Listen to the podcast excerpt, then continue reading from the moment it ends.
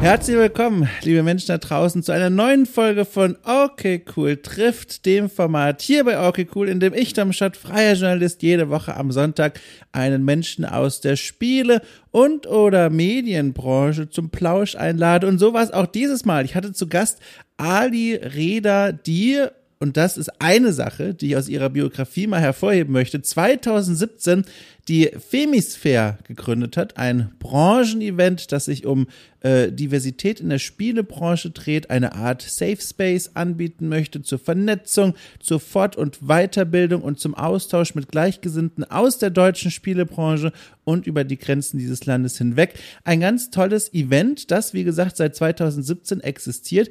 Und das war nur ein Grund von vielen, warum ich mit Adi schon mal reden wollte. Ähm, denn es stellt sich heraus, auch während unseres Gesprächs, dass Adis Weg in die Spielebranche ein sehr spannender ist, äh, begleitet vor allem von der Frage, wohin gehöre ich eigentlich und wohin will ich?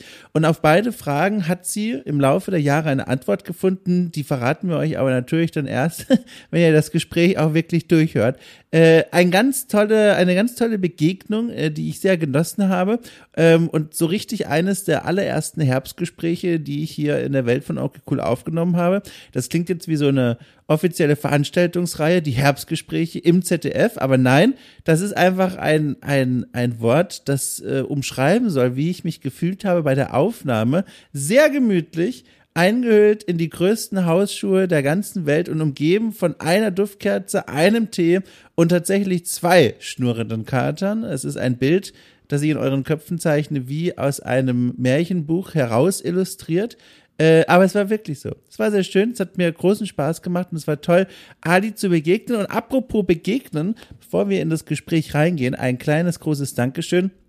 In den letzten Wochen haben mich die ein oder anderen postalischen Zustellungen erreicht. Ungefragt, aber hoch erwünscht. Äh, und zwar haben äh, sehr liebe Hörerinnen und Hörer von Okay Cool mir äh, ein bisschen Tee geschickt, sogar ein Duftkerzchen. Da wollte ich mich an dieser Stelle ganz herzlich für bedanken, für die Zuwendung, die natürlich nicht notwendig sind, um Gottes Willen, aber ich freue mich ganz toll. also ein ganz großes Dankeschön auch sonst an alle, die mir in den letzten Wochen sehr liebe Mails geschrieben haben und Zuspruch für die Dinge, die ich hier so plane. Falls ihr euch da draußen fragt, was meint ihr denn eigentlich? Ich höre ja nur jeden Sonntag dieses Okay Cool trifft. Dann habe ich gute Neuigkeiten für euch, denn ähm, es gibt noch eine Welt drumherum um Cool trifft, nämlich äh, eine Welt, die ihr vor allem finden könnt auf der Homepage von diesem Projekt, nämlich okcool.space. Dort habt ihr eine Übersicht, äh, was noch so alles passiert. Denn wenn ihr zu den Menschen gehört, die okcool im Monat mit knapp fünf Euro unterstützen auf Steady, dann bekommt ihr jeden Freitag extra Podcasts zugeschoben, die sich drehen um spielkulturelle Themen, die deutsche Spielebranche, aber auch einiges anderes. Jeden Freitag mindestens, manchmal sogar noch häufiger. Guckt einfach mal rein, ist verlinkt in der Folgenbeschreibung, der Link zu Steady. Und ansonsten wünsche ich euch jetzt ganz, ganz, ganz viel Spaß mit dieser Folge, mit diesem Gespräch zwischen Adi Reda und mir.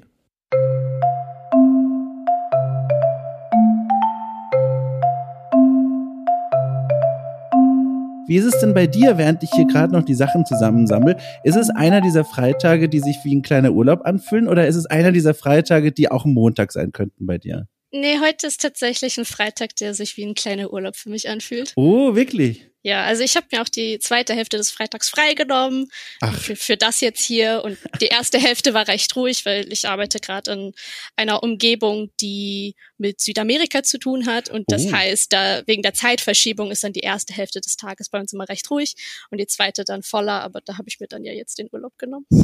Ich habe den Nachmittag auch genutzt. Du wirst es schon gesehen haben. Ich konnte nämlich nicht anders, als das direkt in Social Media rauszuplären. Ich habe mir in Vorbereitung auf dieses Gespräch hier habe ich mir so ein bisschen gewühlt durchwühlt durch dein Portfolio und was man so finden kann, was du an Spielen schon gemacht, beziehungsweise wo du schon mitgearbeitet hast.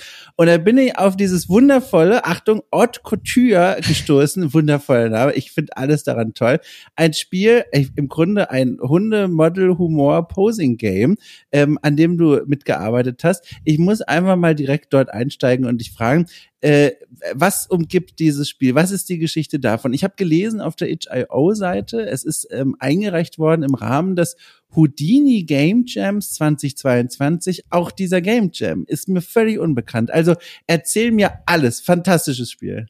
Okay, also ähm, die Houdini Game Jam ist eine Game Jam, wenn ich das richtig verstanden habe, die jährlich stattfindet von ich glaube, die heißen Side Effects, ich bin mir nicht sicher. Und die machen ein Programm, das heißt Houdini.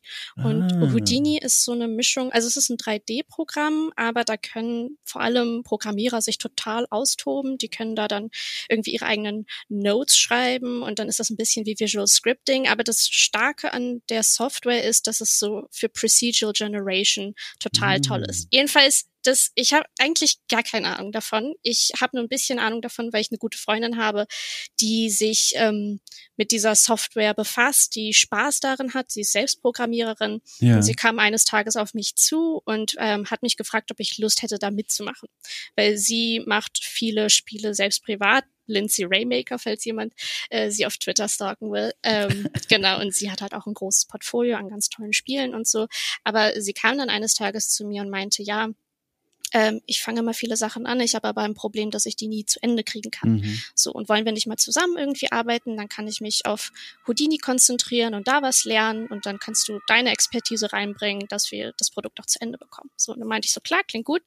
Und dann ist auch ihre Freundin dazu gestoßen, Tank Thunderbird, die hat dann äh, sich auf 3D spezialisiert und eben auch die Kleidung, die man sieht in dem Spiel, ja. Genau, und dann haben wir also zu dritt äh, bei dieser Game Jam mitgemacht. Und ähm, genau, das haben wir dann, oh, ich weiß gar nicht, wie lange die ging, ich glaube eine Woche oder so. Also ja, es ist nicht ja. so eine 48, 72 Stunden ah, Sache, sondern die mhm. geht ein bisschen länger. Also wir gucken da schon, dass das so Game Jams sind, die, wo man auch nebenbei ein bisschen atmen und schlafen kann.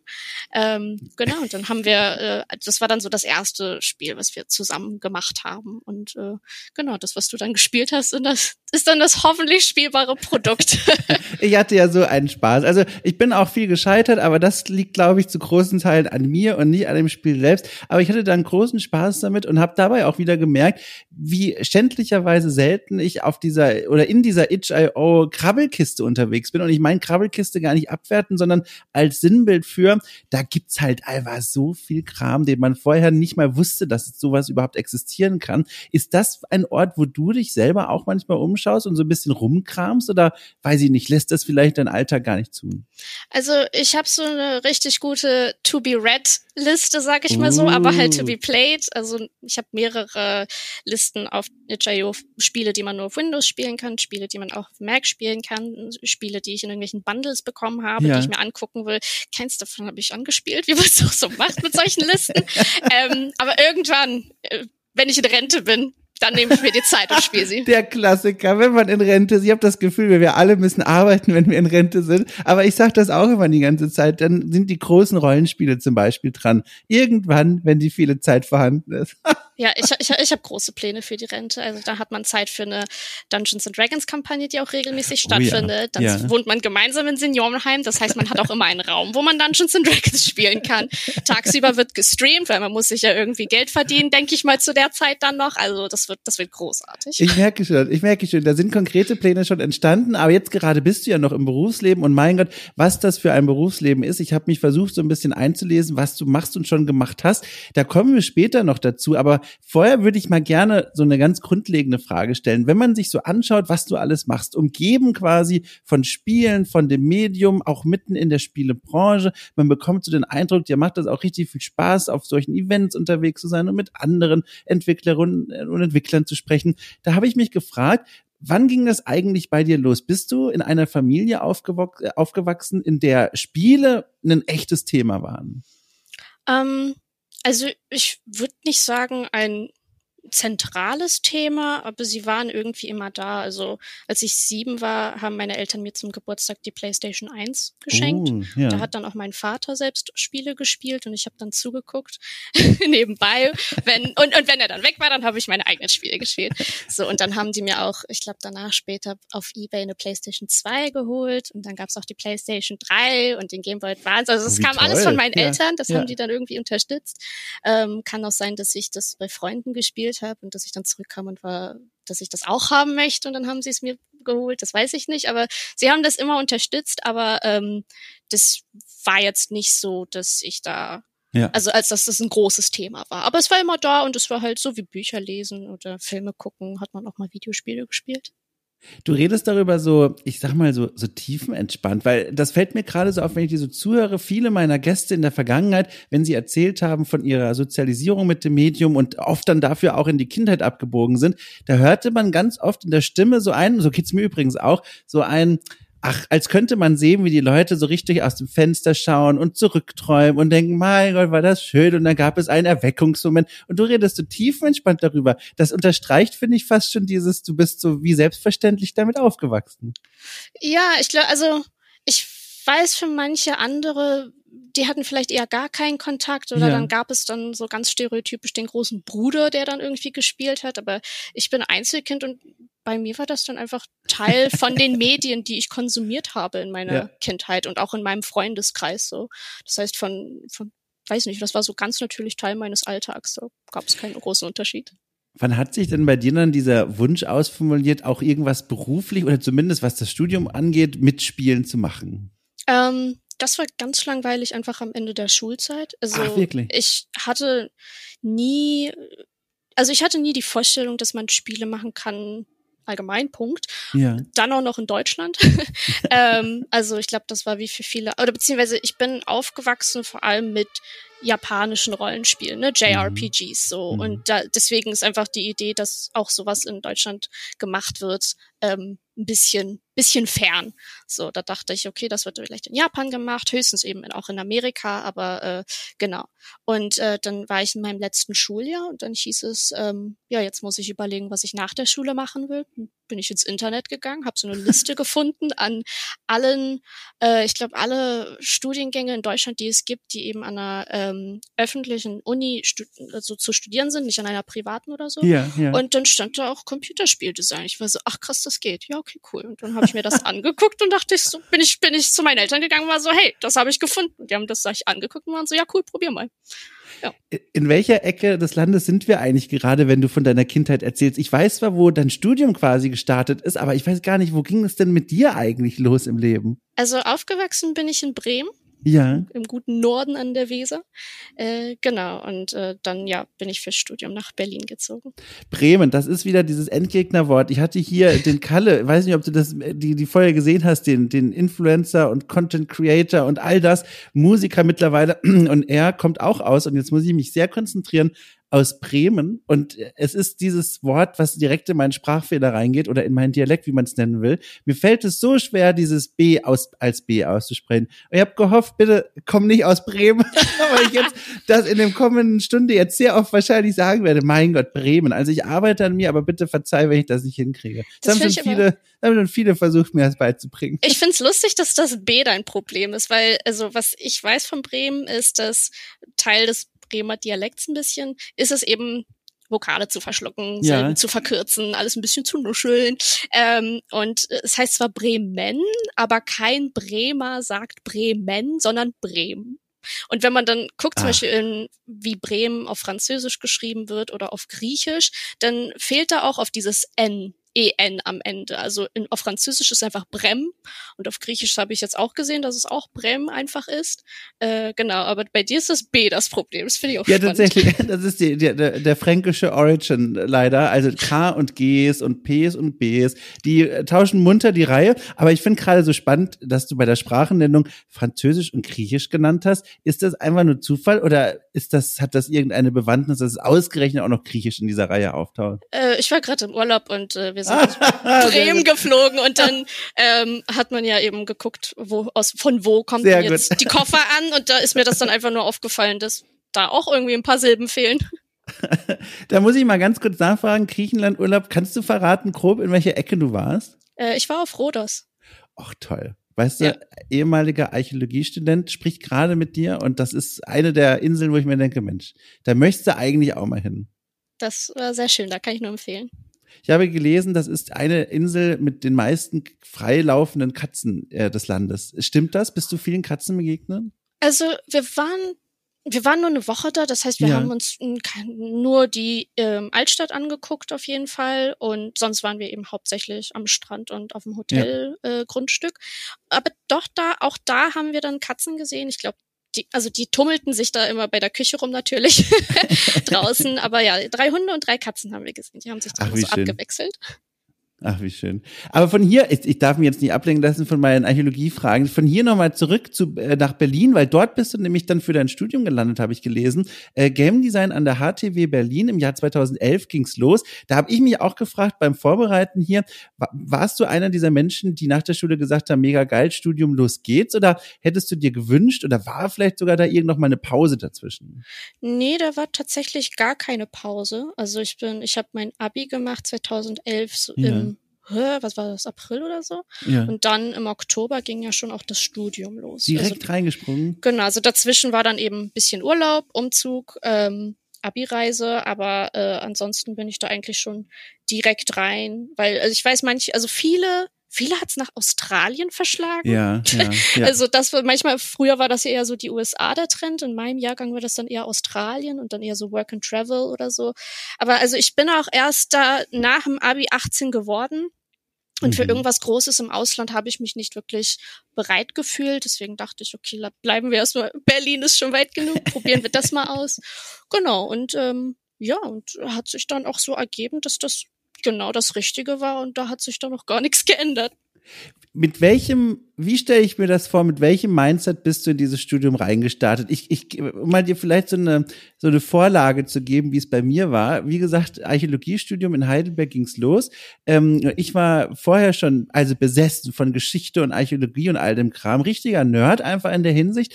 Und ähm, also habe wenig anderes gekannt und habe dann das Studium gestartet und mich völlig übernommen schon in den ersten Hausarbeiten, so im Sinne von zweite Hausarbeit im Einführungsseminar. Ich möchte Atlantis finden. Also von der Größenordnung sprechen wir. Sofort die großen Berge angegriffen und gesagt, so, ich mache hier einfach alles, was cool ist. Also hochmotiviert und völlig überambitioniert reingestartet. Wie sah es bei dir aus? So sah es bei mir gar nicht aus. Ich habe ja ganz klein gestartet, weil ähm, auch die Bewerbungsphase für das Studium echt ein enormer Klotz war, überhaupt ja. zu überwinden. Das war ja, also ich ich glaube, das ist wahrscheinlich immer noch so dabei in dem Studiengang. Also, als ich da angefangen habe, ich war im Januar von 2011, war ich, ich glaube Januar, Februar, sowas um den Dreh, war ich auf so einem Informationsabend, mhm. ähm, um mir das mal alles anzuhören und äh, wie genau der Prozess läuft. Und das war so, dass die dann danach ein Thema, also der Studiengang hat ein Thema vorgegeben, einfach ein Wort. Und dann muss man eine Hausaufgabe da einreichen. Da hat man bis, ich glaube, Ende Mai, Juni, irgendwie sowas Zeit.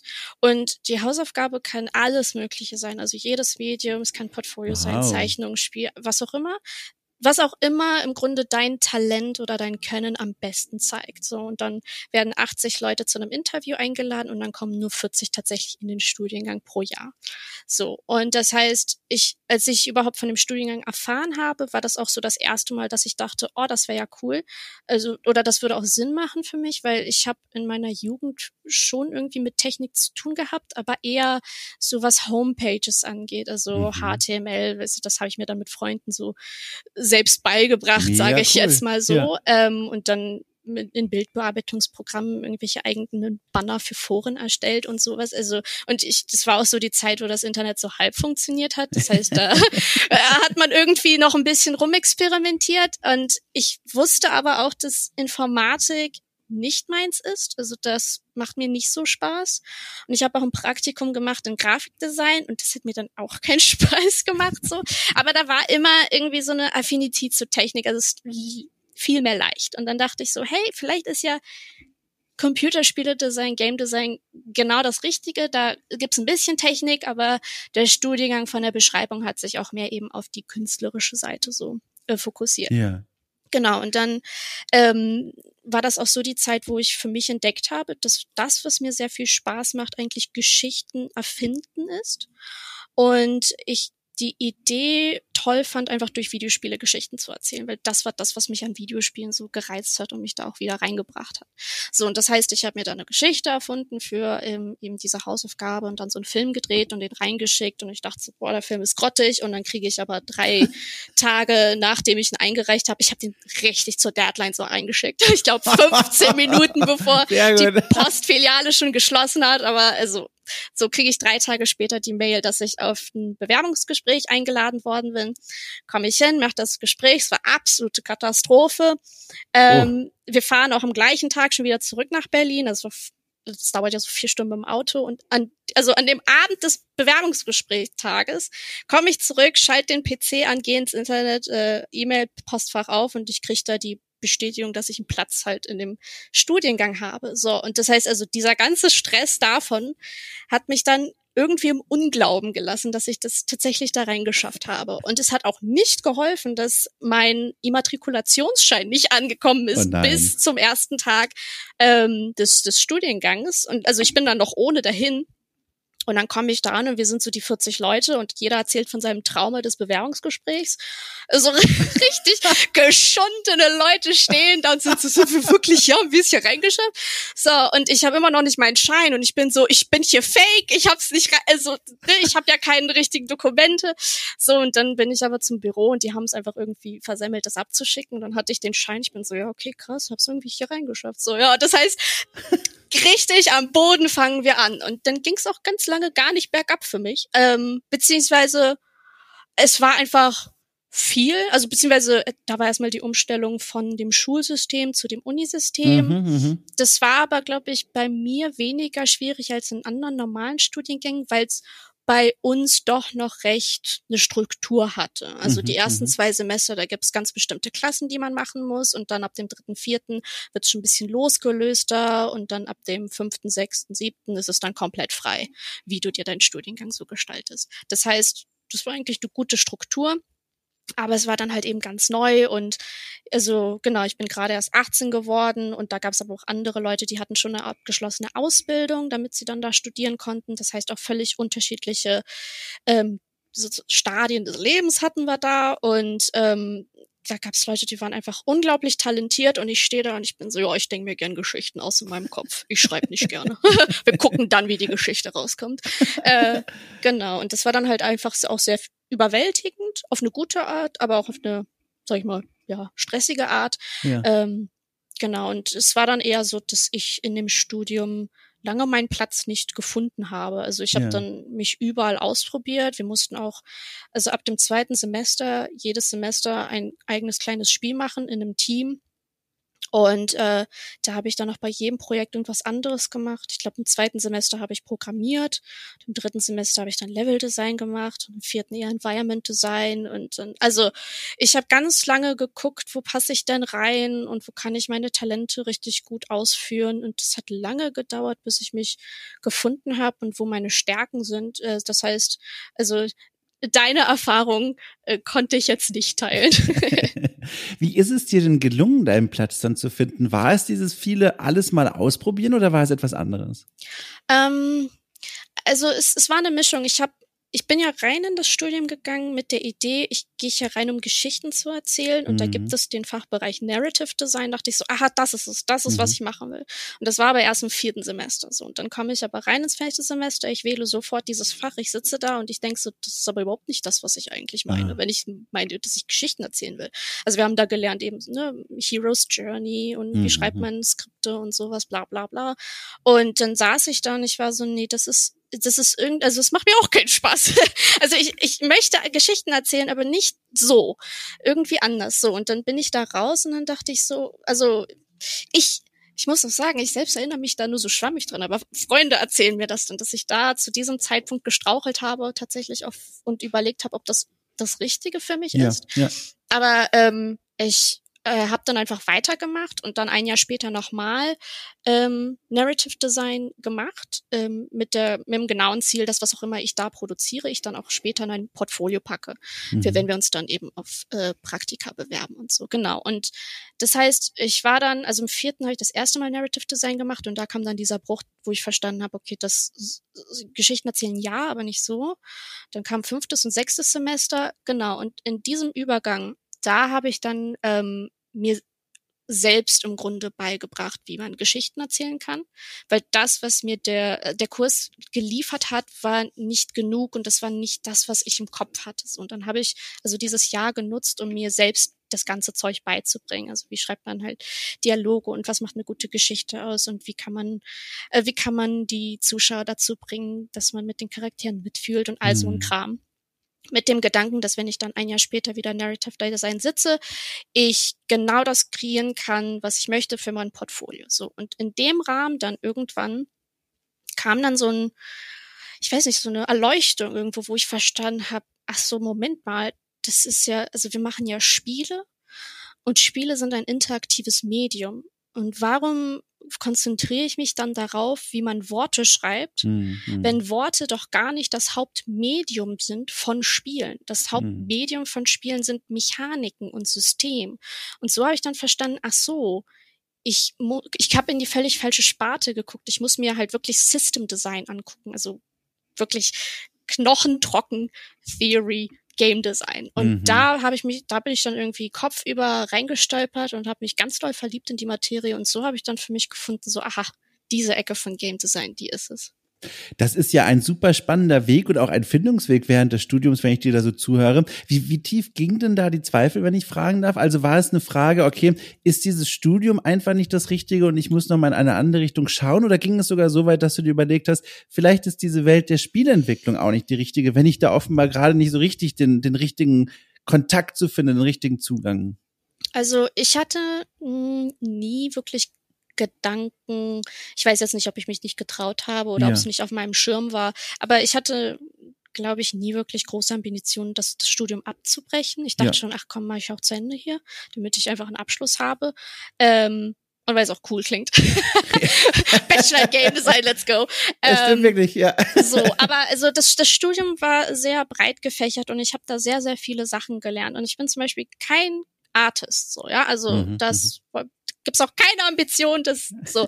Aber ich habe jetzt richtig krasse Photoshop-Skills, weil ich mich immer, also ich habe mich immer in Kurse gesetzt, eben wenn ich wusste, oh, bei dem Dozent kann ich viel lernen ähm, oder das interessiert mich sehr. Und dann war ich halt also in ganz vielen Kursen, die mit Photoshop zu tun hatten, weil auch das Studium sehr, sag ich mal, oder unser Jahrgang, ich weiß es nicht damals, ähm, sehr künstlerisch fokussiert war. Ja, also da ja. sind ganz tolle Künstler auch rausgekommen, ähm, die jetzt bei Naughty Dog und Charakter und so arbeiten. Ähm, genau, und ich saß dann immer und ich hatte dann die, äh, die Regel, guck dich nicht um, guck nur auf deinen Bildschirm. Sobald du dich woanders hinguckst, gibt's einen Vergleich, brauchen wir hier nicht. Photoshop, let's go.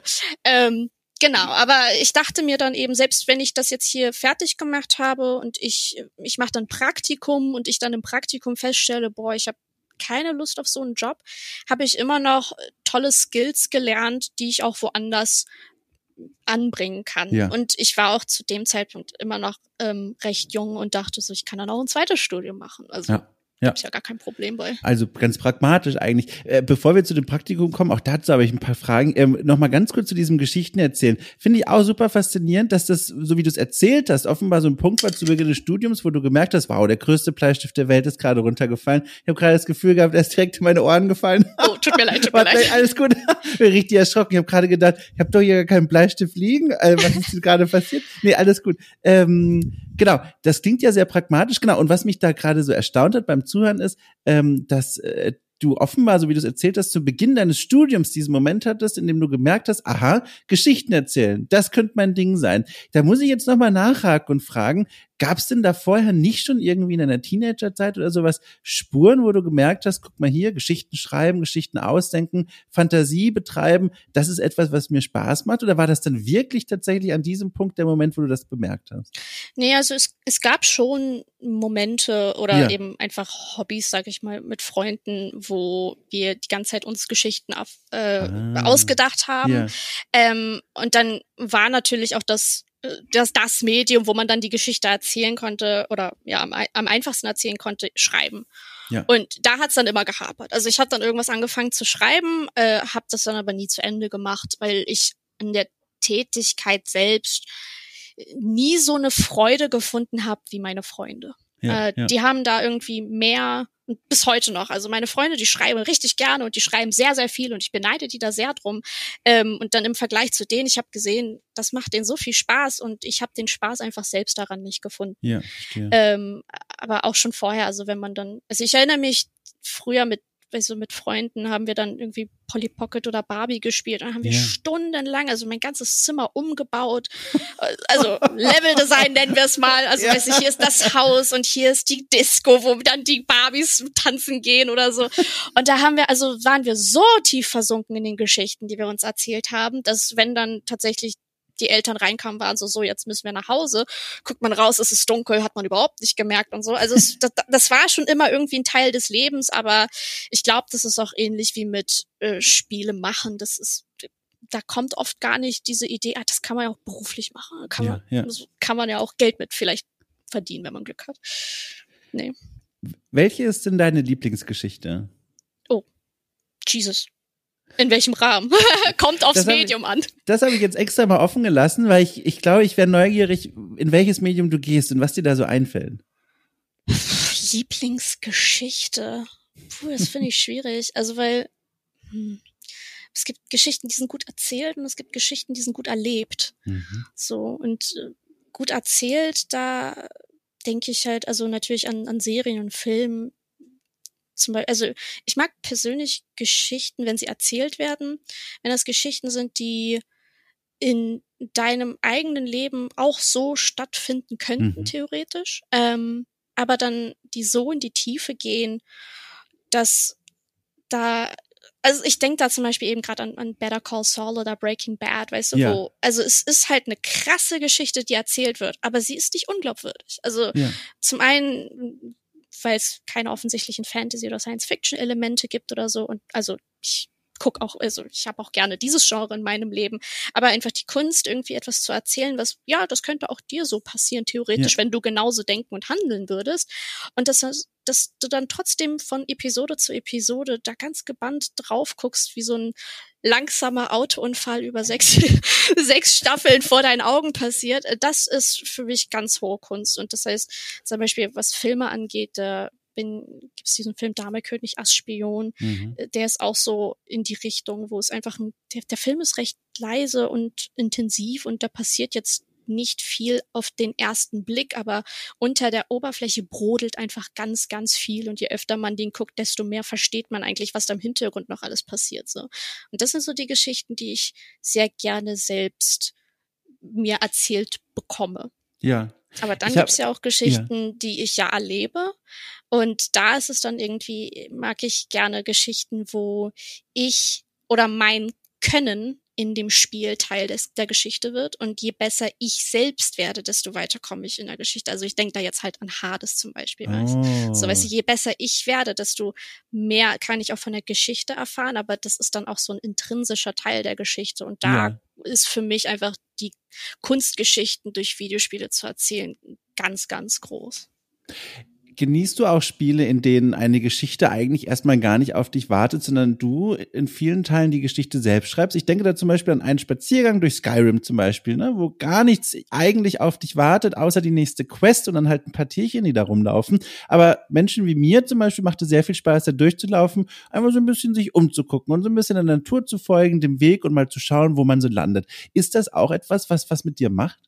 Ähm, das ist tatsächlich eine Art und Weise von Geschichten in Spielen, die ich sehr gerne mag, also die ich auch versuche selbst da irgendwann mal hinzukommen. Ähm, ja. Einfach die keine Worte, kein Text, sondern ähm, dass die die Mechaniken, die die die Features in dem Spiel eine ja. Geschichte erzählen, indem du mit denen interagierst. Also zum Beispiel ein Spiel, was ich sehr gerne spiele, ist Death Stranding. Oh ja. Mhm. Da also da habe ich für 100 Stunden eine, äh, einen Highway ausgebaut. So komplett von vorne bis hinten. Bis ich dann gehört habe, es gibt jetzt die Director's Cut Edition, wo der Highway länger ist. Und ich bin so geil, fangen wir von vorne an, der wird jetzt gebaut.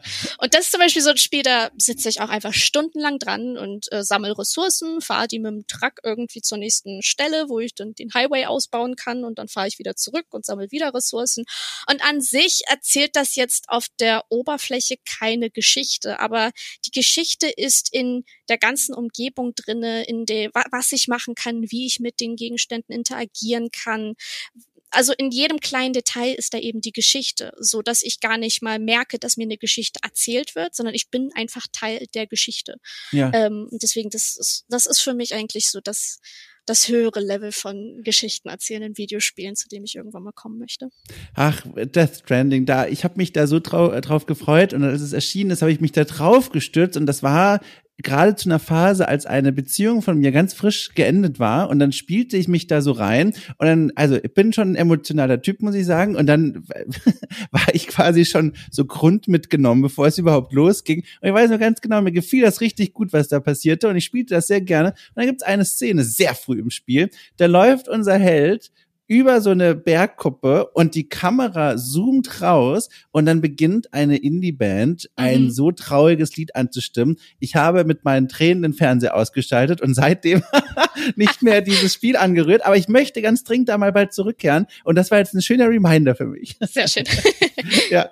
Ist das denn überhaupt, das muss ich bei der Gelegenheit auch mal fragen, ist das was, wo du in so eine Art auch Kommunikation mit Spielen trittst? Also ich habe es ja gerade beschrieben bei mir, das existiert bei mir immer wechselseitig. Ich kann, ein, ich kann nicht den Kopf ausmachen, um mich dann auf ein Spiel einzulassen. Da wird immer ganz viel mitgenommen von dem, was ich auch gerade so im, im, im Leben drumherum mitmache.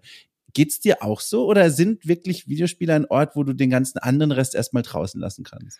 Äh, also ich meine, das, was drumherum passiert, das beeinflusst ein bisschen zum einen, mit welchem Medium ich mich befasse ja. und dann eben auch, wie komplex das Spiel ist. Also weißt du, wenn ich super erschöpft bin, dann habe ich jetzt keine Lust, mich hinzusetzen und Opus Magnum zu spielen zum Beispiel, äh, weil da sitzt du ja da und versuchst einfach nur zu verstehen, mit was für mhm. Bausteinen du überhaupt interagieren kannst, bevor du überhaupt einen Baustein auf den Platz packst. Ähm, und dann möchte man einfach irgendwas, was leichter ist oder wo ich, was ich schon viel gespielt habe und das, wo ich weniger nachdenken muss.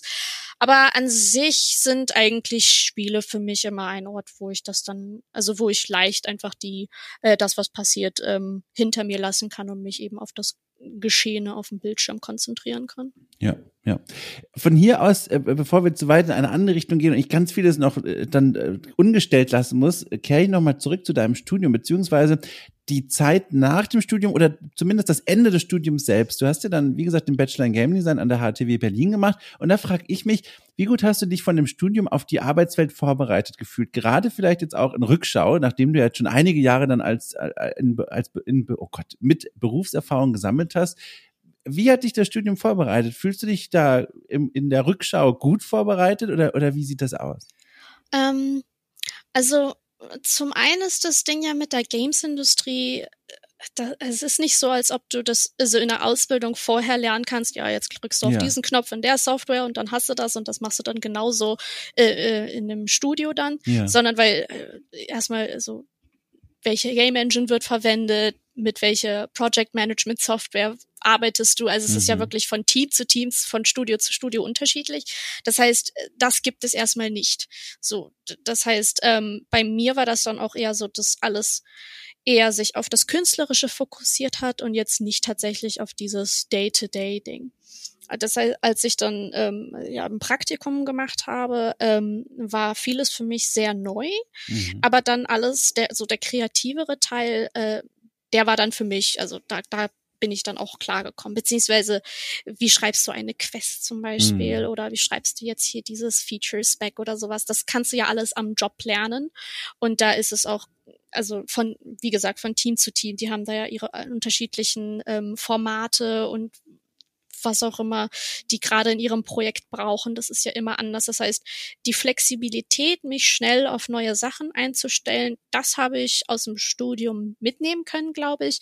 Aber jetzt wirklich so, genau so wird das auch gemacht mhm, und hier bringen wir mhm. das weit. Das gab es nicht. Das gibt's vielleicht in anderen Studiengängen. Das, davon habe ich gehört, aber das war nicht Teil von unserem Studiengang. Ja. Das wurde versucht beizubringen, aber tatsächlich die Software, die wir da verwendet haben, habe ich nie gesehen out in the wild.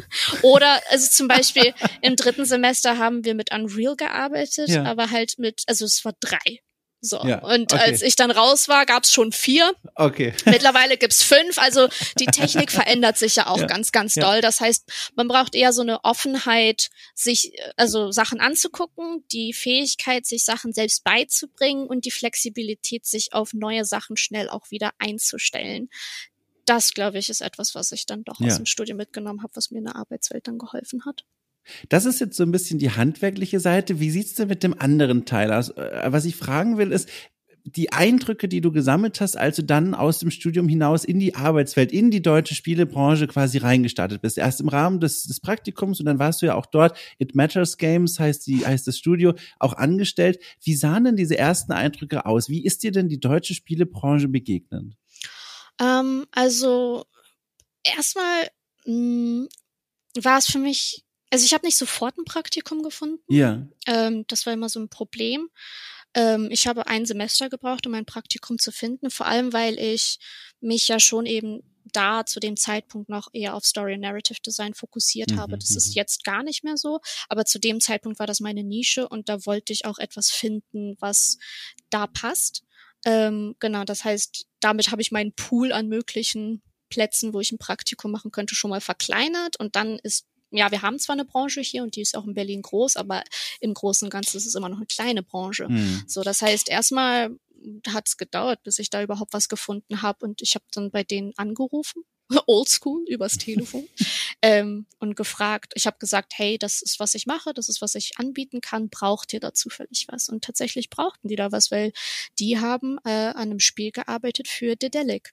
Und Dedelic ah. ist ein Publisher, der fokussiert sich eben, also Publisher und Entwickler, ähm, die fokussieren sich eben auf Spiele mit viel Geschichte. So. Und dann dachte ich so, mhm. ach, das ist ja krass, erstes Game, gleich der Delic, das ist voll gut für mein Portfolio und so.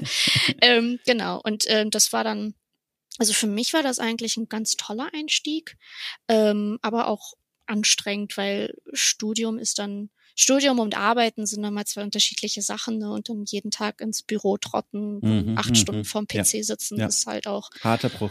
Ja, ähm, genau. Und dafür ist dann halt ein Praktikum natürlich immer ganz toll, um zu gucken, ist das eine Arbeitsweise, die ich, die ich machen kann und so. Und ich habe mich da aber dann nach ein paar Wochen auch schnell eingefunden und ja. eingependelt. Ähm, genau. Und das ist auch ähm, ein kleines Team, wo jeder also an allem beteiligt ist und also jeder viele Hüte trägt, wie man sagt. Ähm, und da war ich auch nicht der einzige Game Designer, sondern es gab, äh, ich hatte Mentoren, die auch vorher bei der HTW waren. Und das heißt, ich habe mich da eigentlich gut schnell eingefunden. Die haben mir dann ja. gezeigt, wie man alles macht. Und ich war dann eigentlich schnell in einem Rahmen, wo ich meine, meine Fähigkeiten auch zeigen konnte und auch ausbauen konnte. Ähm, das heißt, nachdem ich dann diese Hürde übersprungen hatte, ein Praktikumsplatz zu finden, war es dann eigentlich doch ein sehr guter Anfang für mich. Ja. Äh, Jetzt fällt ja auch spannenderweise in diese Zeit, also in die Zeit deiner ersten richtigen Anstellung in der, in der deutschen Spielebranche, dass du die Femisphere gegründet hast. Das war 2017 für diejenigen draußen, die das nicht kennen, ein, ein Branchenevent, würde ich mal umschreiben, das sich äh, um Diversität in der Spielebranche dreht, Vorträge anbietet, Möglichkeiten zur Vernetzung, ein Ort des Zusammenkommens einfach, ein Safe Space, wie es auch auf der Homepage immer mal wieder heißt. Und da frage ich mich, wenn ich mir das so anschaue, was war also gab es da einen Moment, aus dem du heraus dann gesagt hast, es ist sinnvoll und notwendig, so ein Event zu gründen? Oder wie sah da die Entstehungsgeschichte aus, dass du auf die Idee kamst, diese Femisphere ins Leben zu rufen? Also ich habe mein Studium beendet 2016 im ja. April und dann angefangen zu arbeiten im Oktober. Also eigentlich voll die Parallele zu der ja. Zeit vor dem Studium. Total, ja. Ähm, und ich äh, also ich wusste nach meinem äh, Studienende noch nicht, wo ich arbeite. Also dass das dann so im Oktober funktioniert hat, da war das war recht kurzfristig und das war dann ja auch It Matters Games, weil das Praktikum habe ich während meiner Studienzeit gemacht. Mhm. Ähm, genau, und was ich dann gemacht habe, zuerst nach dem Studium war, dass ich angefangen habe, selbst auf Events zu gehen. Das habe ich während der Studienzeit nicht gemacht, weil ich hatte genug zu tun mit dem Studium. Ähm, und dann aber, als ich meinen Bachelor in der Hand hatte, war, glaube ich, schon eine Woche oder zwei danach das Amaze hier in Berlin. Und ähm, ich weiß gar nicht, durch wen ich überhaupt darauf gekommen bin, aber ich, ich habe dann vielleicht einfach irgendwo gesehen, dass die nach Volunteers suchen mhm, mhm. und dass man so äh, auf eine Konferenz kommt oder eben auf so ein großes Event und die Bezahlung ist dann eben ein Ticket dafür. Und ich war zu dem Zeitpunkt, ich bin gerade aus dem Studium raus, ich habe kein eigenes Einkommen. Ähm, das war dann eine tolle Möglichkeit, wo, so reinzukommen, zu networken, ein paar Leute zu treffen und so ein bisschen die Luft zu schnuppern, wie ist denn überhaupt die Industrie, weil alles, was ich kannte bis dahin, war nur die Uni-Bubble, so. Mhm, also mhm. beziehungsweise noch kleiner, nur die 40 Leute in meinem Studiengang oder wie viel auch am Ende doch da waren. So, und das heißt, ich weiß mal so, okay, ich will raus und ich will mal gucken, wer, wen gibt's überhaupt, ähm, ein paar Connections äh, knüpfen.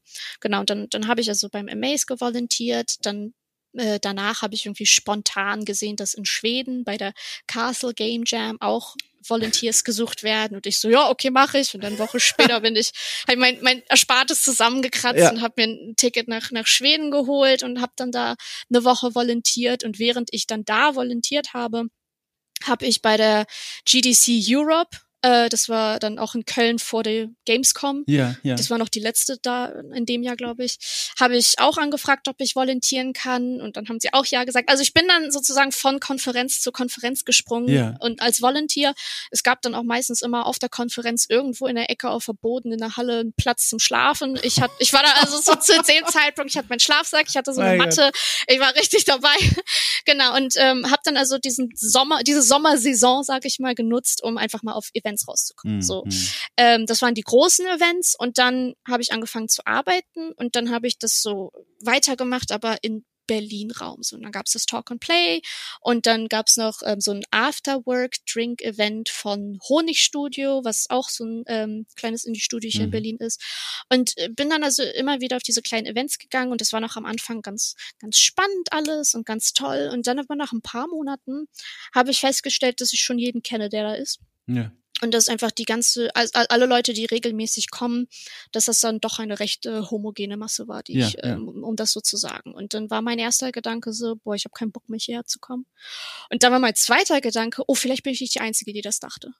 Ja. So, und äh, habe mich dann also, habe da angefangen zu recherchieren, ob es denn nicht irgendwie andere Events gibt, ähm, die vielleicht ein bisschen anders sind oder die vielleicht ganz gezielt eine andere ähm, Gruppe ansprechen ähm, und habe in das Einzige, was ich gesehen habe in Deutschland überhaupt zu dem Zeitpunkt, und das war so Ende 2016, 2017, ähm, war dann das äh, FemDev Meetup in NRW. Ja, ja, ja. Genau, von der Linda. Das war das Einzige und das war ein bisschen weit für mich, äh, vor allem auf meinem äh, mickrigen Gehalt. Ja. und und ähm, äh, dann habe ich viel aber gesehen in Großbritannien und es gab auch in, in Skandinavien, also Dänemark gab es dann auch viel mhm. und so und Amerika sowieso, äh, aber in Deutschland Pustekuchen und vor allem auch in Berlin. Und ich will jetzt nicht sagen, dass die Events, auf denen ich war hier in Berlin, dass die jetzt irgendwie ähm, nicht divers versuchen zu sein, aber mhm. es war dann doch so, dass einfach ähm, das, was präsentiert wurde, eine bestimmte Zielgruppe angesprochen hat oder eine bestimmte Zielgruppe sich da wohlgefühlt hat. Mhm.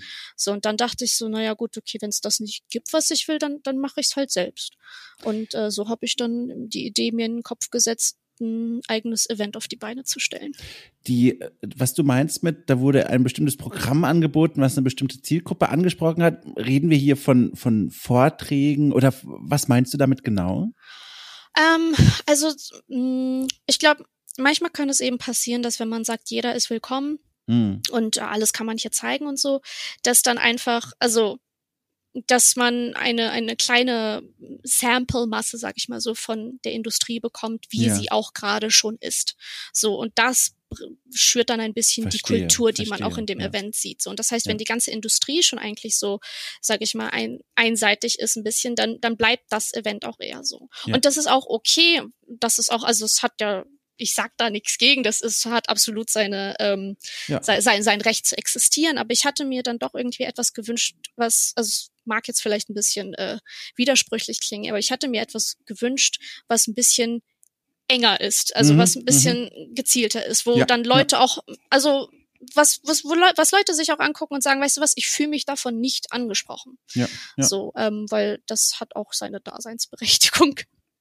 Wie bist du denn dann diese Planung angegangen? Ich, ich, ich, ich kann mir kaum vorstellen, wie man so ein großes Event äh, angeht, das ins Leben zu rufen, das an Leute weiterzubringen, davon zu erzählen, dass dann auch Leute wirklich hingehen, ein Programm auf die Beine zu stellen. Wie hast du das gemacht? Ähm, als erste war der Name. oh Gott, oh Gott, das ist die größte Aufgabe. ja, genau. Ja. Also das ist wie in jedem Spiel Character Name. Du sitzt eine halbe Stunde mindestens verdammt. ähm, genau, ich habe viel überlegt, viel recherchiert, weil ich wollte, also ich wollte einen Namen und ich wollte auch einen Look für die Grafik, ja. so der jetzt nicht, weißt du, oh, this is Girl Gaming oder mhm. sowas. Ähm, aber also das ist schon irgendwie davon spricht, dass ich mehr Feminin Feminität halt irgendwie ja. in der Industrie haben möchte, aber dass es jetzt nicht sagt so von wegen und das hier ist für Frauen, so, ja. sondern weil für mich ist das nicht das Gleiche. Also Femininität und, und Frauen, das ist das eine ist ein Geschlecht, aber das andere mhm. ist halt eben äh, schwer zu beschreiben, aber mhm, mhm, mhm, das war etwas, was ich nicht so gesehen habe in den Events oder wofür es nicht speziell Raum gegeben hat, vielleicht.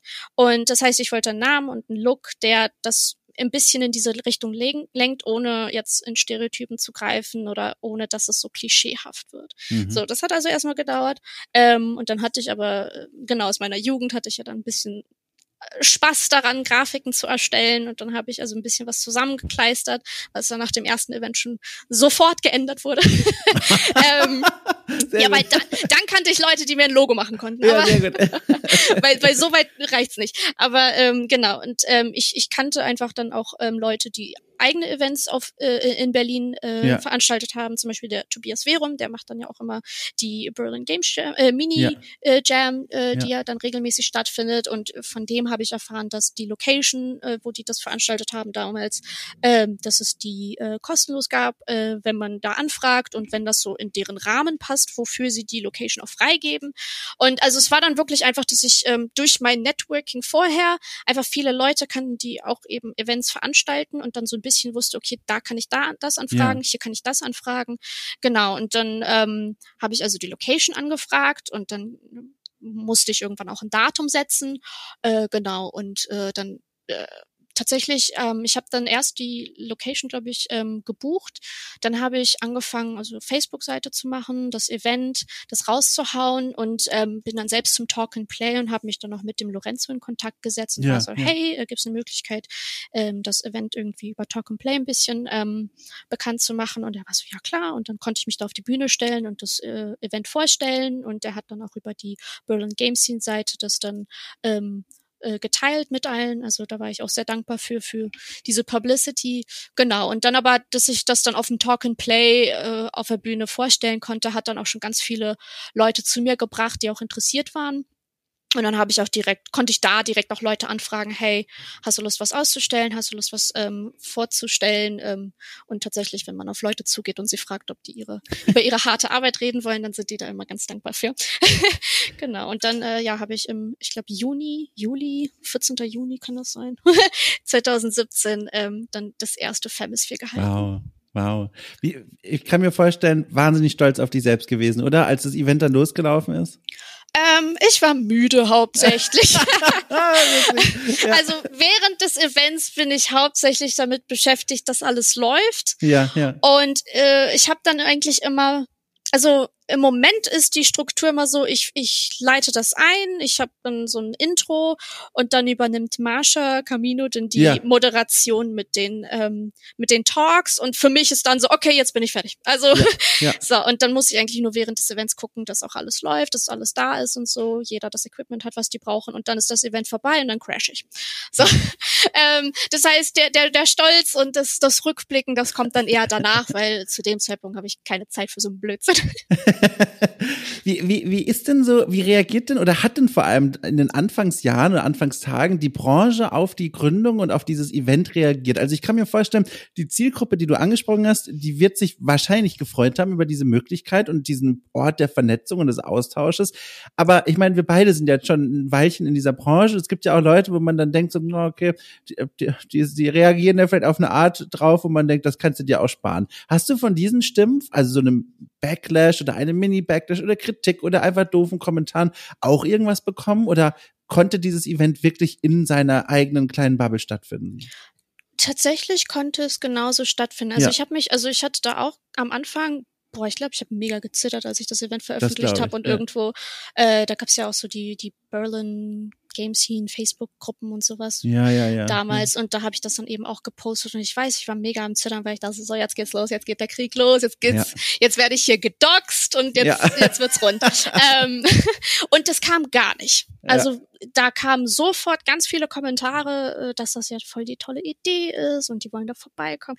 Ich glaube, da war eine Person, die dann das angemerkt hat, dass das irgendwie ähm, äh, eben dieser Widerspruch von wegen so, oh, es ist für alle, mm. es ist divers und bla bla, aber dann ist es das da doch nicht. Mm. Und da haben dann aber in den Kommentaren die Leute das untereinander selbst dann irgendwie klar ja. gemacht. Also, ja. so. Und ich habe also bis heute hat mir niemand ins Gesicht gesagt, dass das ein doofes Event ist und dass das irgendwie äh, keine gute Idee ist. Ich habe ein bisschen gehört von Leuten, dass ähm, die sich nicht wohlfühlen mit dem Event und deswegen nicht gekommen sind, aber ja. das ist ja auch völlig okay. Ja. Ähm, Genau, und äh, tatsächlich, ich bin da immer so der Meinung, dass wenn tatsächlich, oder das war auch meine Intention genau mit dem Namen und halt dem Look, den das Event hat. Ja, wenn ja. sich jemand das anschaut, wenn sich jemand die Beschreibung durchliest und sich denkt, boah, nee, was ist denn das für eine Kacke, habe ich gar keinen Bock drauf, dann ja, ist das genau die Person, die ich nicht haben will auf dem Event. Und damit habe ich dann im Grunde schon so eine kleine Barriere platziert, mhm. dass ich die Leute im Event habe, die ich haben möchte und dass die Leute, die eben nicht so denken, dass die da nicht sind. Und ähm, genau, also da deswegen ich bin eigentlich so, ja, ist doch ist doch gut, wenn es ein paar Leute ausschließt, weil die Leute, die sich davon angegriffen fühlen, das sind dann auch nicht die Leute, mit denen du was machen möchtest. So. Hm, hm, verstehe. Das ist ja auch noch alles etwas, was du ja auch im Grunde ja noch zusätzlich machst zu deinem Tagesjob, der mittlerweile ein anderer ist. Du arbeitest jetzt bei Ethermax, eine Firma, die ich ehrlich gesagt gar nicht kannte vorher, bevor ich mich äh, für das Gespräch hier vorbereitet habe. Dazu auch gleich noch eine Frage, aber vorher noch, so wie du darüber sprichst und auch den Eindruck hatte ich auch vorher, wenn ich von dem Event selbst gehört habe, du machst das ja mit einer großen Leidenschaft auch. Ist das was, wo du dir, also falls jetzt der Etamax-Arbeitgeber zuhört, natürlich nur fiktives Szenario, in ferner Zukunft auch mal vorstellen könntest, das zu dem Schwerpunkt deiner Arbeit und deiner Karriere zu machen? Also Veranstaltungen dieser Art ins Leben zu rufen, zu betreuen, zu organisieren? Ähm, ich möchte sagen, absolut nicht, aber ja. ich halte mir die Option auf. Nee, also tatsächlich, ähm, ich habe da mit Marsha drüber geredet, die ist halt ja. Teil des Teams mit äh, Lola zusammen. Wir sind jetzt ein Dreier-Team. Das erste habe ich alleine gemacht, aber danach ja. kamen die schnell zu mir und da, weil ich war so, alleine ist das hier nicht zu tragen, das ist ja voller ja. Stress. Ähm, und ich habe da mit ihr viel drüber geredet, weil die macht ja auch ganz viel in der Berliner Industrie vor allem, was mhm, Eventzeug mhm. angeht. Und ich guck die mir an und ich denk so, macht dir das Spaß? Und die hat gesagt, ja, total. ich so, can't relate. Also, also ich mache äh, das Event tatsächlich nicht aus Spaß, sondern eher aus so einer m, Verantwortung irgendwie okay. gegenüber mhm. der Industrie, weil ja. ich möchte so ein Event haben und ich habe die Möglichkeit, so ein Event zu haben. Mhm. Und ich weiß, ich also ich habe die finanziellen Möglichkeiten zum einen mhm. äh, und ich habe die, die die Verbindung, aber zum anderen auch einfach ich ich weiß, ich kann so ein Event auf die Beine stellen, wenn ich mich dahinter klemme. Und deswegen bin ich dann so, ja, wenn ich will, dann mache ich das halt dann auch ja. eben. Aber ich habe da jetzt keine keine Freude dran. Ich würde das nie hauptberuflich machen. Das war etwas, als ich das, also ich habe das jetzt während It Matters Games Zeiten auf die Beine gestellt und ähm, da habe ich ganz viel eben auch gefragt, bekommen, so ja, das können wir noch größer aufziehen und das können wir hier ganz deutschlandweit machen. Und ich war so, nee, nee, nee, klein halten, klein halten, überschaubar halten, weil das wird ja nur noch mehr Stress dann. ähm, genau, und deswegen, also ich bin gerne dabei, anderen Leuten auszuhelfen und ich, ich freue mich, wenn das Event in der Lage ist, anderen Leuten eine Freude zu bereiten ja. oder irgendwelche neuen Möglichkeiten zu bieten, weil wir haben bei uns zum Beispiel ganz viele Leute, die noch nie einen Vortrag gehalten haben und dadurch, dass wir dann überhaupt auf sie zukommen und ja, fragen, ja, ob sie Lust haben, kriegen sie dann auch den Mut, das mal zu versuchen und erste Erfahrungen zu sammeln. So. Und ja. ich freue mich, dass das Event in der Lage ist, solche ähm, Möglichkeiten zu schaffen. Ähm, aber hauptberuflich sehe ich mich im Moment da nicht. Vielleicht ändert sich das in ein paar Jahren, aber im Moment denke ich da so, boah, nee. Jetzt ist es ja auch, bevor wir, wie gesagt, zu Ethermax kommen, weil dazu habe ich auch noch ein, zwei Fragen. Jetzt ist es ja so, vor allem, wenn ich meinen Gästen, meinen weiblichen Gästen vor allem zuhöre hier in den letzten zwei Jahren im Podcast, ich habe den Eindruck bekommen von den Geschichten, die sie erzählen, wenn man sich als Frau in der deutschen Spielebranche bewegt oder als weiblich gelesene Person, dann scheint es so, und das ist jetzt nur so eine Zusammenfassung der Stimmen, die ich jetzt in den letzten zwei Jahren hier hatte, dass man eine Tendenz bemerkt oder dass diese Menschen eine Tendenz bemerken, die also selbst möchte ich fast sagen, die deutsche Spielebranche wird diverser, öffnet sich, wird offener, wird freundlicher. Ist das ein Eindruck, den du ganz subjektiv auch so empfindest oder ist, hast du einen, einen anderen Eindruck? Nee, also den Eindruck habe ich auch, äh, ja. vor allem, weil es mehr Möglichkeiten gibt oder beziehungsweise weil es mehr Studiengänge oder Ausbildungsplätze mhm, gibt, mhm. die ähm, einen Einstieg in die Games-Industrie erlauben. Weil das war mhm. ja vorher das Problem so, dass man, also bis heute ist es eigentlich eher so, dass man meistens quer irgendwie in die Industrie einsteigt. Und wenn man also irgendwie in die Industrie reinkommt, dann muss man Leute kennen, ja. die schon in der Industrie sind. Und meistens sind das entweder Leute, die selbst gegründet haben oder eben ähnliche Interessen haben. Und da fängt es eigentlich schon an, dass du, also da gehen die Barrieren eigentlich los. Ne? Du gehst ja, in ein Informatikstudium ja. und dann guckst du dich um, bist so, oh, ja geil, einzige ja. Frau hier, let's go. Ähm, so und und das deswegen das so homogen auch geworden ist. Aber dadurch, dass es jetzt mehr äh, Möglichkeiten gibt, das überhaupt zu studieren oder halt irgendwie zu erlernen, gibt das dann auch, glaube ich, eben anderen marginalisierten Gruppen mehr Selbstbewusstsein hm. überhaupt, sich in die Branche voranzutreiben. So, weil äh, viele denken, man muss auch der übelste Nerd sein und man muss mhm. Spiele in- und auswendig kennen, um da reinzukommen. Und das sind aber viele nicht. Und da ja. kann es dann eben sein, dass dann manche denken, okay, das so bin ich nicht und deswegen habe ich auch keinen Platz in der Industrie. Aber wenn man das dann irgendwo lernen kann, wenn man das irgendwo studieren kann, dann kann man sich mehr Wissen auch aneignen und so dann auch vielleicht mehr Selbstbewusstsein erlangen, um dann tatsächlich mal eine Bewerbung wohin zu schicken. Kannst du dir vorstellen, ein Leben lang in der deutschen Spielebranche zu arbeiten? Nur in der deutschen? Ja. Ähm, also, also wenn das geht, also ich kann mir auf generell vorstellen, ein Leben lang in der Branche zu arbeiten. Ja, und ja. So und ich kann mir auch vorstellen, dass das Haupt so Hauptsitz äh, in Deutschland ist. Ja. Ähm, aber also, das ist schwer für mich vorstellbar, weil die Industrie so global ist. Ja, ja, ja. ja. Das, also nur Deutsche, das wäre schon wieder spannend, aber also irgendwie kann ich mir das auf jeden Fall zusammenreimen in meinem Kopf. Ja, ja, doch, also kann ich mir vorstellen. Aber es wäre schade. Es ja, wäre schade, ja. weil doch so viele andere tolle Entwickler auch außerhalb sind. Äh, aber wenn die nach Deutschland kommen, wäre doch auch geil. Jetzt sind wir schon beim Thema Job, jetzt kann ich das jetzt endlich noch dranhängen, weil das war so ein Ding, Ethermax, wie gesagt, ich habe die Firma noch nie gekannt, ich weiß nicht, ob ich mich da als Autor als völlig unwissend oder so, keine Ahnung, ich gebe es einfach zu und habe mir gedacht, ich könnte jetzt nachrecherchieren nochmal und gucken, was du da eigentlich genau machst. Dann dachte ich mir, nee, ich frage jetzt einfach mal dich, Ethermax, kannst du mir diese Firma, dieses Studio mal kurz vorstellen und erklären, was du da jetzt heute als deinen Tagesjob machst?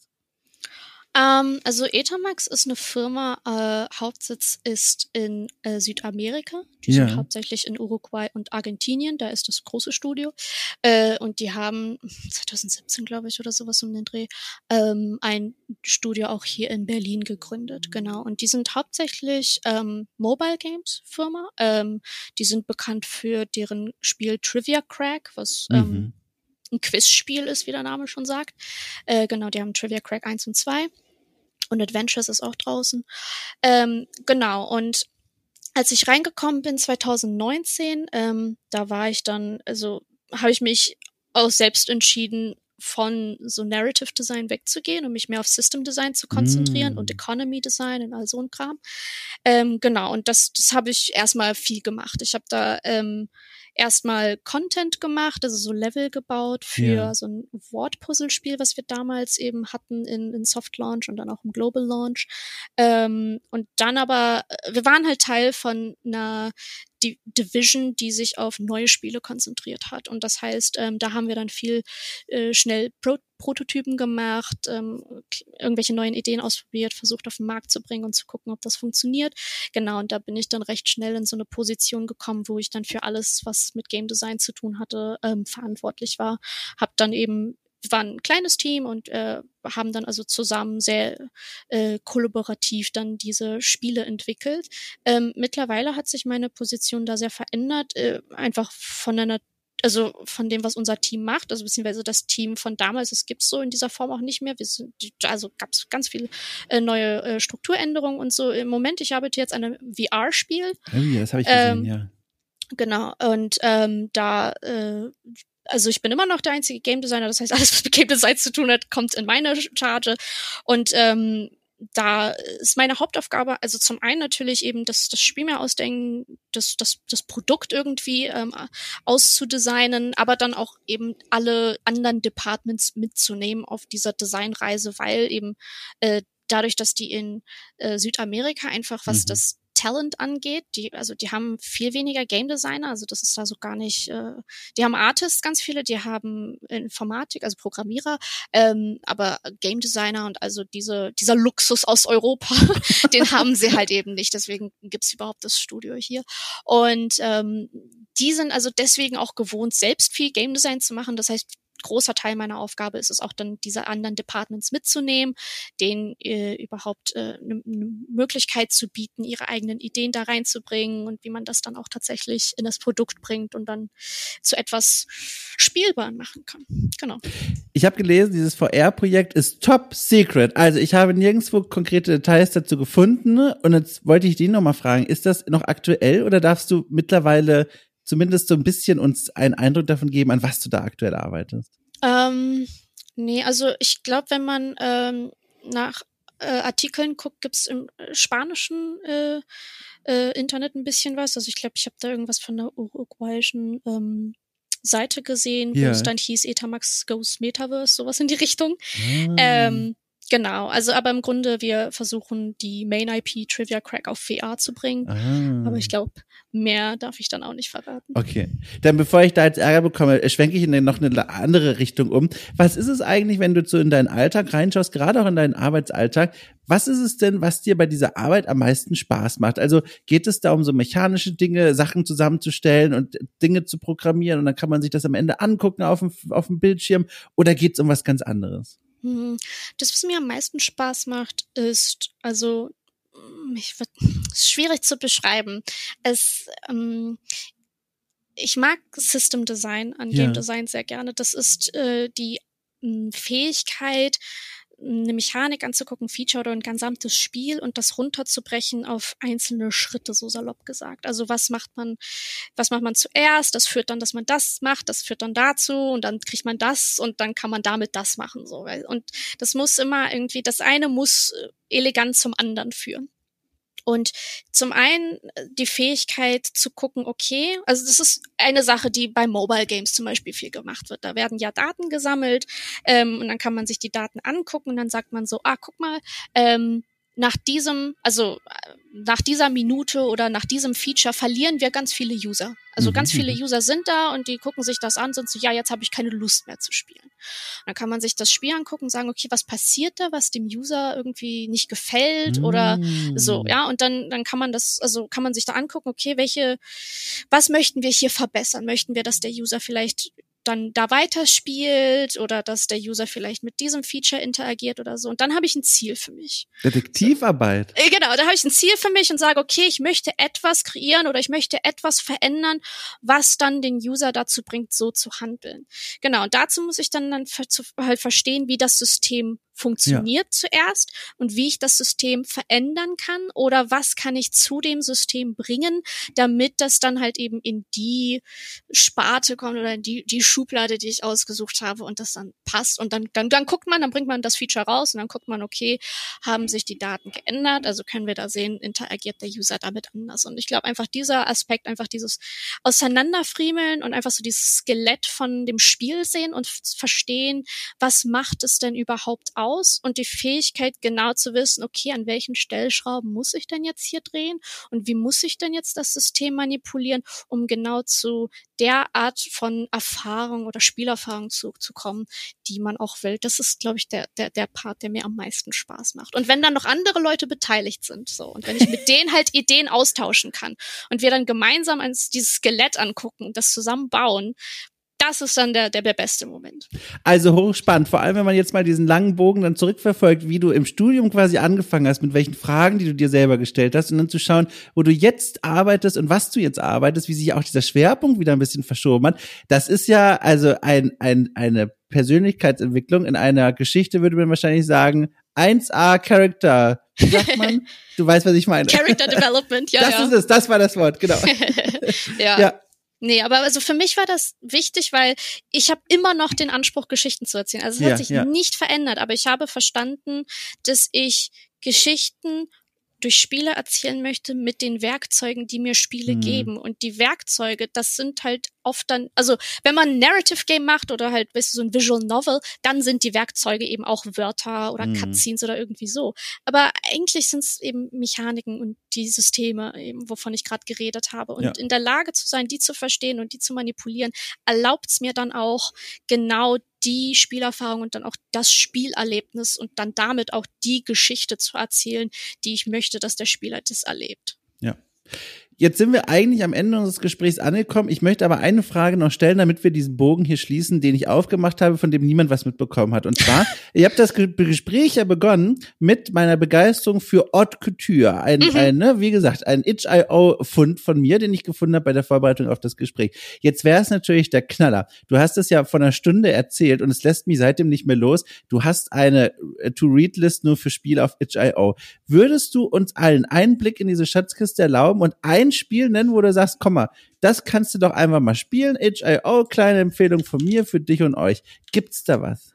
Puh, warte, da muss ich mal erstmal auf HIO. Oh, da höre ich den Rechner röhren, yeah, da wird yeah. direkt die Bibliothek aufgemacht. Sehr so. gut. Ja, nimm dir die Zeit. Also die Zeit haben wir, da bin ich nämlich, weil wie gesagt, ich, ich bin zu wenig dort. Ich sollte da häufiger reinschauen.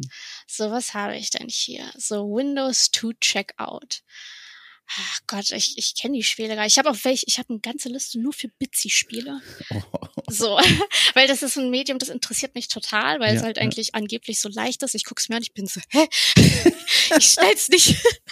ähm, da habe ich hier Solo Tabletop Roleplay Games, das ist auch ein uh. ganz spannendes Ding. Wonder Song und Old Man's Journey, aber das kann man auch mhm. irgendwie auf Steam finden. Ja. Äh, Sarah is Missing. Ich glaube, das ist so ein Spiel, wo man ein Handy hat. Also ich guck mal, ob das das ist. Ja, genau, da hat man so ein Handy von einer verlorenen Person und dann kann man sich durch dieses Handy klicken und äh, die ah, Person hatte ich mal gelesen. Stimmt, ich erinnere mich ja. Gibt's aber auch überall. Was habe ich denn hier noch? Irgendwie Boat Prom. Ah, das ist bestimmt wieder so eine äh, queer interactive story about gay yeah. teens falling in love on a boat. Yo, what it says on the tin. a short hike. Ja, ich, ich kaufe halt immer gerne diese, ähm, diese Bundles, die dann ja, bei, ja, bei, ja, ja, ja. Ne, halt, ähm, und dann hat man da ja auch ganz, ganz viel. Und dann ein Bundle 36 Seiten ja, voller Spiele ja. und dann gehe ich da durch und dann versuche ich da irgendwas zu finden, ja. Lucid heißt. Was ist das denn? Das sieht ja süß aus. Keine da Fiction. Haben wir, da haben wir unsere Empfehlung, würde ich sagen. Lucid ja, heißt. Das äh, können wir alle jetzt einfach mal random dann eingeben und gucken, was das ist. Genau. Lucid heißt A Tiny Game About Mia, an Artist who suffers from severe artist's block. Ja, da können wir doch alle was. Ach, guck mal, da, da habe ich was lernen. Äh, exakt das und die Person, die das gemacht hat, die wird sich freuen, wenn plötzlich Millionen von Menschen auf dieses Spiel draufgehen und sich das runterladen. Toll. Genau. Ach, das freut mich. Da haben wir richtig schönen Bogen gespannt zu einem richtig schönen Gespräch, wie ich fand.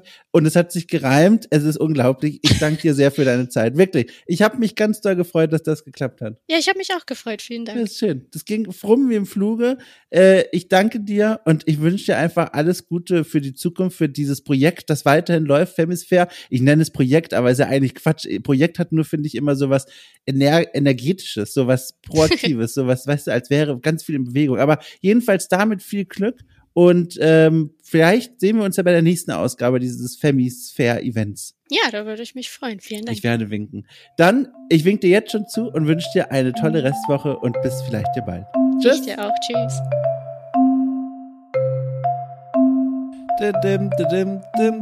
Hallo. Herzlich willkommen. Quatsch. Äh, tschüss zur Abmoderation, meine ich. Äh, hier bin ich nochmal. Hallo, hier ist Dom.